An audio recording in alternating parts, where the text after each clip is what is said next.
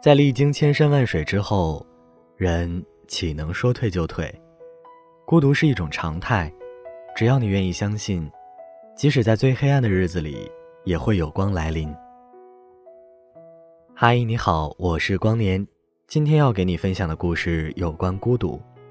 文章来自小蜡花，愿我终可懂得自己。想要获取节目原稿和音乐，可以关注微信公众号 DJ 光年。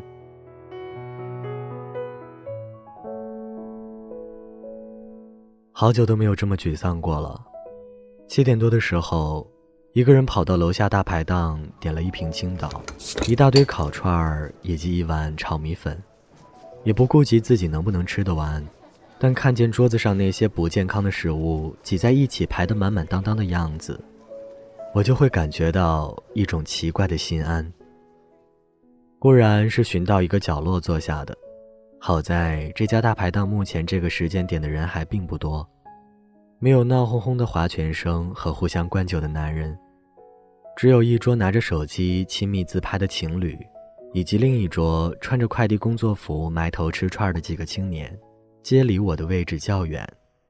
我拿起手机拨通了好友的号码，一阵不痛不痒的“吃了吗？在干嘛？”之类的对话以后，我突然叹了一口长长的气。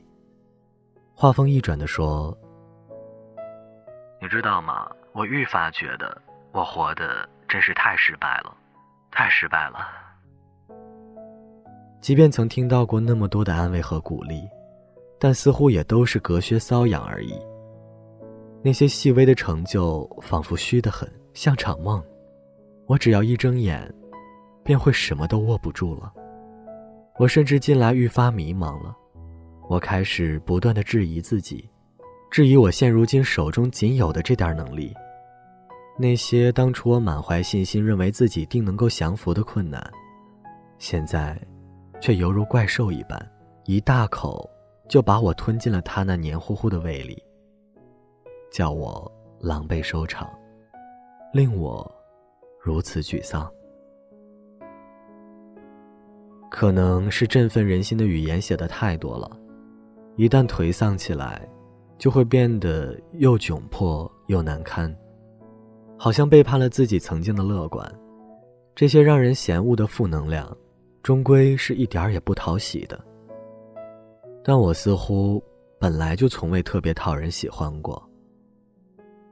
人前极少的话，极短的热情，构成了一个极为寻常的我，拙口钝腮的。没有一个二十多岁的人该有的干净利落。而且我其实特别自卑，自卑到总是让信心都建立于别人的看法之上。他们点头，我便心安；若是摇头，我立即慌张。我是极为担忧自己一无是处的，我几乎对自己所拥有的一切都毫无安全感。不知道跟谁讲，只能。找你发牢骚了。我一边嚼着有点烤焦了的肉串儿，一边啜了一口啤酒，口齿不清的说道：“外面马路上的车辆开始越来越多了，于是司机们不耐烦的鸣笛声也便紧接着越叫越起劲儿。不知为何，当下这座城市，我虽也居住了许久，却是如何也爱不起来的。我常常会想念我的故乡。”那里有我更怀念的生活，也有我更惦记的人。我对他的千般深情，并没有转移到我当下的这一座城。想来，我仅仅只是这异乡里的一位客人，毫不起眼的，与众皆同的，努力生存着。真是觉得倦极了，分明应当是正处于朝气蓬勃的年纪。我却常常感到疲累。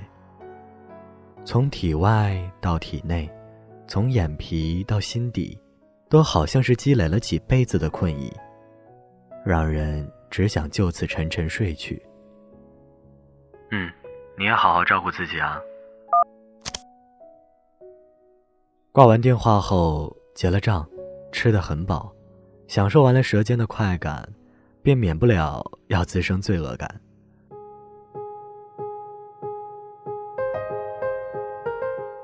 人总是这样，明明知道做了会后悔，却还是会去做。事后反省，反省完了却又重蹈覆辙，永无休止。想起之前为了说服自己别熬夜，便自己给自己写过这么一段话：不要再熬夜了。听说熬夜是会缩短寿命的，自己还没有遇到喜欢的人呢，遇到的时候可能已经很晚了，跟他相处的时间原本就不多，现在还要熬夜折自己的寿，无端端又失掉了几年与他相爱的光阴，太不应该了。结果写完之后第二天，我又熬夜了。你看我总是不够自律。我每天给自己定的读书、背单词、室内运动的计划，时常执行的不够严格。可每当发现自己松懈了，我又会因此十分焦虑。倘若有人说我已经足够努力，我定会觉得羞愧无比。我对自己感到十分对不起。我不知道自己还要转过多少个弯，度过多少次瓶颈期，才能达到目的地。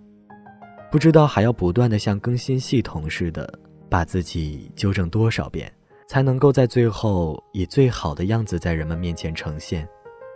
我对生活的疑团依旧多得很，但兴许是人类提出的问题太多了，上帝来不及为每一个都配上圆满的回复，于是那些像我一样排在后面的人，没有那么多时间可以等，便都仅能靠自己去撰写答案，解开题目。只是寻求自我的过程总是如此不容易，就连轻轻地拨开一点点迷雾，也时常要费上我们的九牛二虎之力。但这何等漫长且错综复杂的人生之路，虽说叫人头疼，却大概并没有人会真的就甘心在半途中止步，对向往之事永远不闻不问。当我回顾着自己的每一步，这许多种不如意啊，在两三场孤独的酒肉之后，终归还是要面对的吧。毕竟也历经了千山万水，人又岂能说退就退？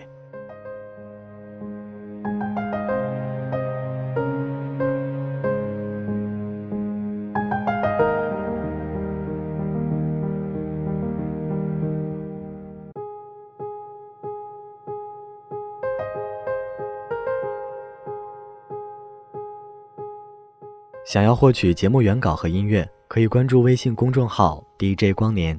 如果你喜欢我的声音，也可以在新浪微博上搜索 DJ 光年，就可以找到我。或者你有故事想要和我分享，与我进行交流互动，那么欢迎添加 QQ 群四六四幺零二六三九四六四幺零二六三九。我是光年，我们下期再见。祝你好梦，晚安。